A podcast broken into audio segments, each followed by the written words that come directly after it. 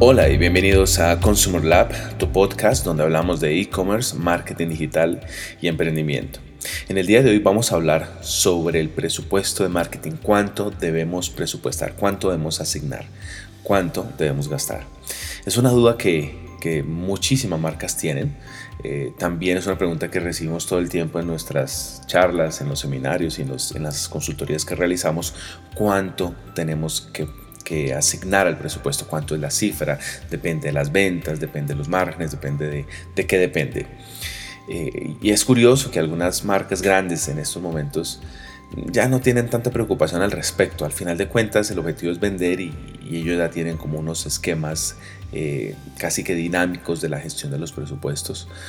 Porque al final de cuentas lo importante es que si los márgenes se logran o ese objetivo que uno tiene en la adquisición del cliente y su recurrencia, pues el incremento de los presupuestos o los ajustes se van a dar en el camino.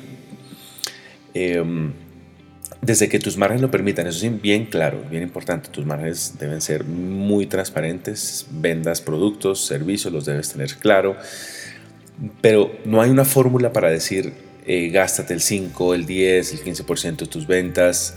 Em, no hay una medida fija de porcentaje.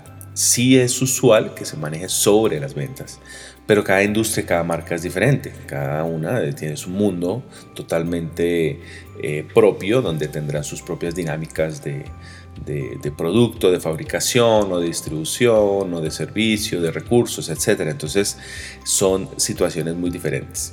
Sin embargo, no hay que restringir el presupuesto. Si se puede invertir más, hazlo eso significa que tu negocio está creciendo. Generalmente se empieza por el porcentaje de las ventas y también sobre una, un pronóstico de las metas que se tienen para el año, por ejemplo, las metas de ventas para el 2019. En función de esas metas se puede asignar un porcentaje de, lo que se espera vender mes a mes para asignar el presupuesto.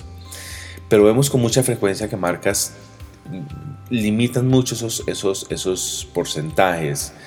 Em, asumiendo que es un costo y al final de cuentas el marketing es una inversión que nos permite crecer en nuestro negocio. Entonces no debemos limitarlo en función de eso. Siempre, siempre y cuando los márgenes nos dan y podemos crecer y podemos invertir más, hagámoslo. Esa es la invitación. Recordemos también que cada vez es más difícil impactar a nuestra audiencia. Algunos dicen que incluso son necesarios siete impactos para lograr los primeros resultados siete impactos. Es decir, si nos ven en, Facebook, nos ven en Instagram, nos ven en Twitter, en YouTube, nos ven en radio, eh, nos ven en otros medios de, comunicación, eh, hasta que nos llegamos al séptimo impacto no empezamos a ver eh, resultados en promedio, ¿no? Entonces la atención de la audiencia es cada vez más corta, más difícil, hay más competencia además.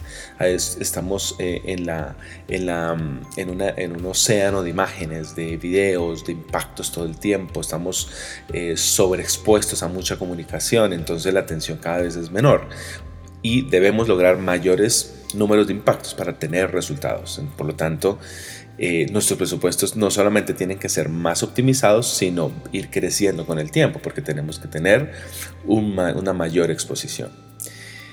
Al final de cuentas, y la conclusión es, ten claros tus márgenes y trata de gastar siempre el mayor porcentaje posible, porque eso va a poder impulsar tu negocio.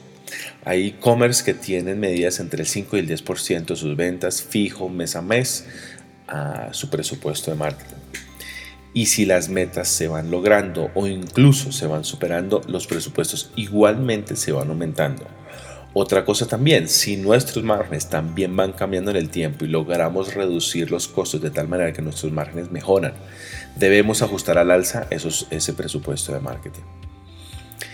Así que dale la oportunidad a tu negocio, a tu marca de crecer. Asigna tu presupuesto de marketing en función de las ventas invierte lo más, lo que más puedas, siempre y cuando los márgenes te lo permitan. Y tu estrategia de marketing debe definir en dónde hacer el gasto, que eso ya es otro, otro, otra situación. ¿Dónde asignamos eso, ese presupuesto total? ¿Cuáles son los canales y cuál es el, la proporción en cada uno de ellos? ¿Vale?